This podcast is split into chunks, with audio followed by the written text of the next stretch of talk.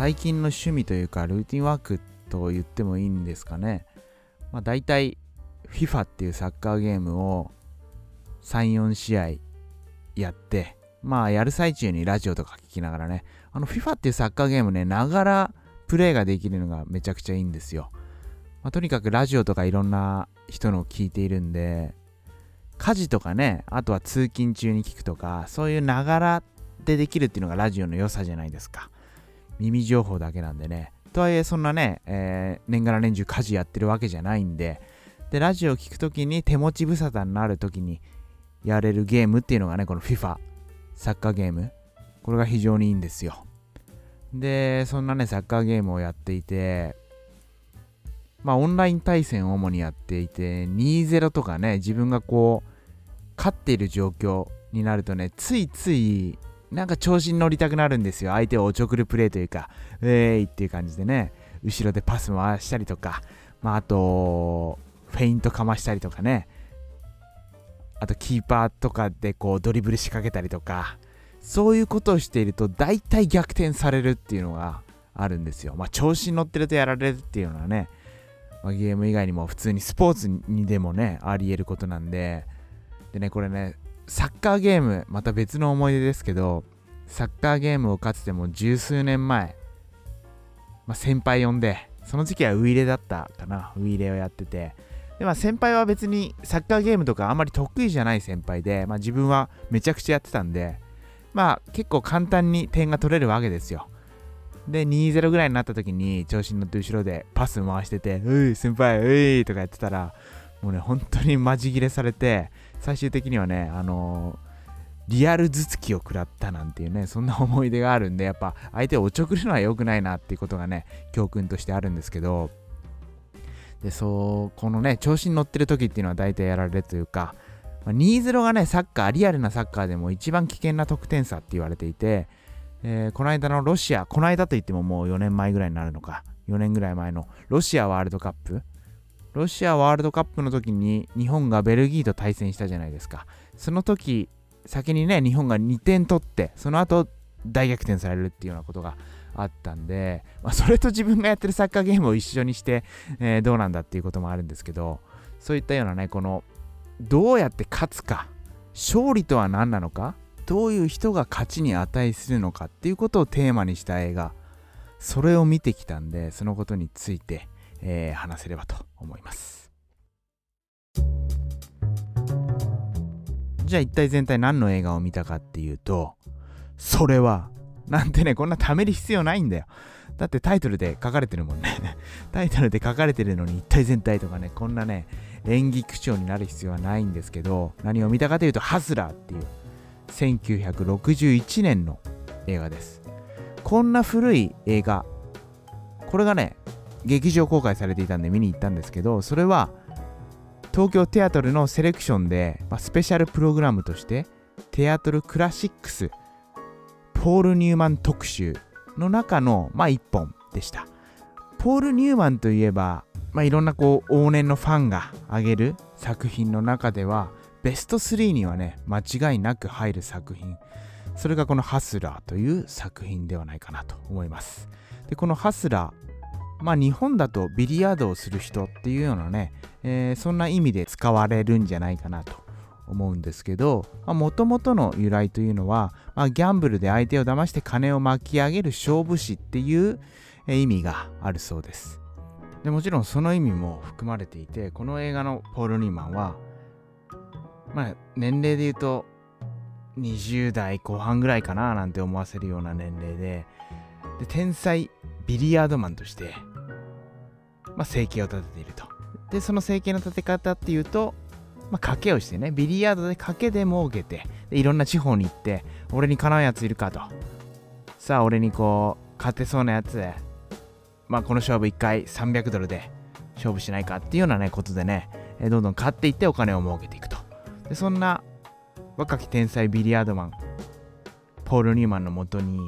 15年間負けたことがないっていうねミネソタ・ファッツっていうどっかの野球チームみたいなそんな、まあ、中高年ぐらいのまあボテっとしたね、えー、まあ、滑腹のいい親父なんですよ。そんな親父が現れて、で、若きポール・ニーマンはこんなやつ老害だぜと。まあ、老害っていう言葉はね、この時代使われなかったんですけど、そんなノリで戦いに挑み、でね、このね、戦いがね、延々と続くんですよ。まあ、時間で言うと15、6時間ぐらいしてたんじゃないかと。でね、時にはね、ポール・ニューマンが勝っていて、で、そんな時に、まあ、取り巻きみたいな感じでいる、まあ、賭博師、まあ、観客の中にいるね、プロの賭博師みたいなやつに、お前はミネスタ・ファッツに絶対勝てねえよと。お前は一生負け犬だ、みたいなことを言われるんですよ。でもね、その時ポール・ニューマン勝ってるんで、いや、そんなことね、俺はね、勝ち続けるんだと。ミネスタ・ファッツが負けっていうまで俺は永遠とやるぜって言って、まあ、ずっと戦いに挑んでいって、まあ、勝ってる時もあるんですけど、まあ、最終的には負けてしまうと。まあ、要するに、かける金がなくなってしまうってことで、負けを認めざるを得ない状況になると。で、ポール・ニーマンは、いや、もっと俺にかける金があれば、俺は勝てたんだっていうようなことを言ったり、まあ、あとはね、途中で戦ってる途中に酒を飲んだから俺は負けたんだとかね、うじうじうじうじしてるんですよ。で、一緒にいた相棒のやつもね、お前なんか出てけみたいなことで、お前が金出さねえから俺は負けたんだと。掛け金があれや俺だってまだまだ戦いなんだとかいうことを言ったりとか、そんなね、その、本当に負け犬なんですよ。でね、そんな中に、まあ、一人の女性と出会うんです。で、一人の女性と出会い、その女性を愛し、とはいえ、ミネソタ・ファッツに俺はいつかまた挑戦するんだと。本当に負けてはいないんだ。で、そんな中、その、お前は負け犬だって言われたことがね、頭の中に引っかかり、で、その負け犬だって言ったやつと、まあ、再び出会ってね、えー、ミネソタ・ファッツに改めて勝負を挑むために、またハスラーとして、まあ、ビリヤードを賭け事として、なんとかその資金を得ようとしていくと。でも、その出会った彼女はそのことについてよく思っていないと。でそんなね、葛藤の中、まあ、とある悲劇が起こり、でそんな悲劇が起こったことで、戦うことの責任を持つんですよ、ポール・ニーマンは。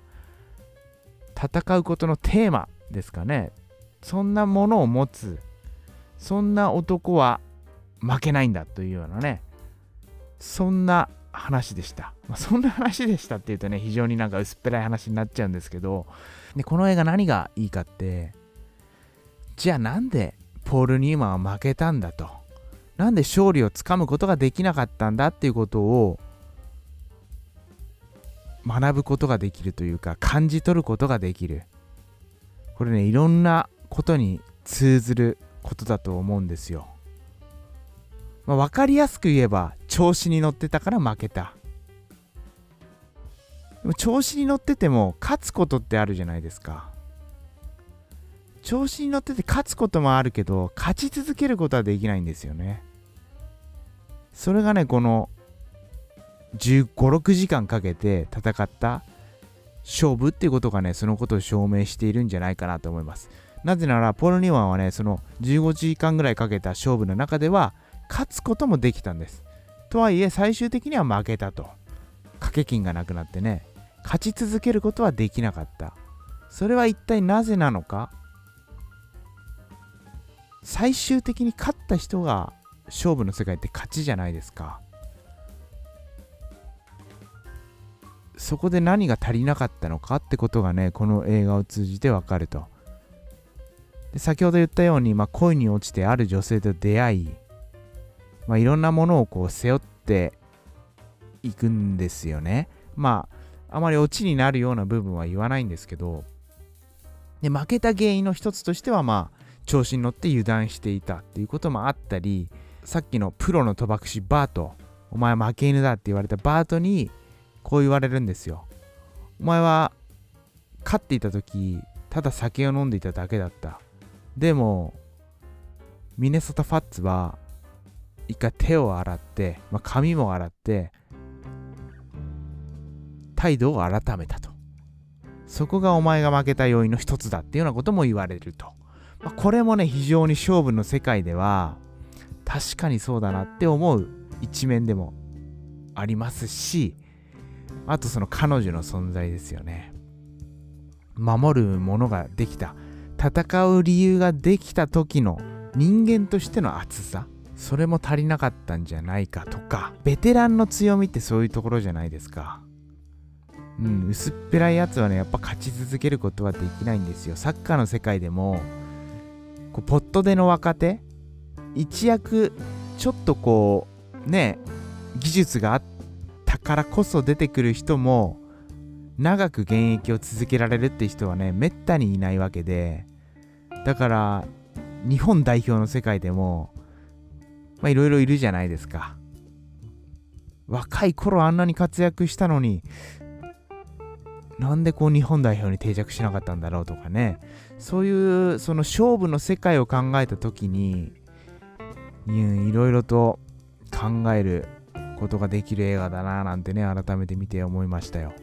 でこのねお前は負け犬だっていうねお前はルーザーだってことをね言われるポール・ニーマン。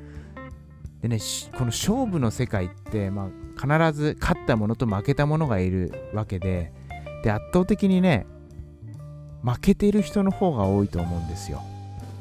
ね、勝者最終的な金メダルを取る人って一握りですから一握りというか一人ですから金メダルを取る人取らない人じゃあどっちが多いのかって考えた時にそれはね金メダルを取ってない人の方が多いわけでで金メダルを取ってない人っていうのは俺はあの時あできなかったからダメだったんだっていうことを言ってまあ要は誰かのせいにしたり人のせいにしたりもちろんね、まあ、清く自分のことが悪かったんだっていうことを言う人もいますけど全部が言い訳もう言い訳してる時点で負けなんだっていうのはねそんなお前はだから負け犬なんだとかそういうね深い深いテーマ深い深い言葉がたくさん散りばめられている。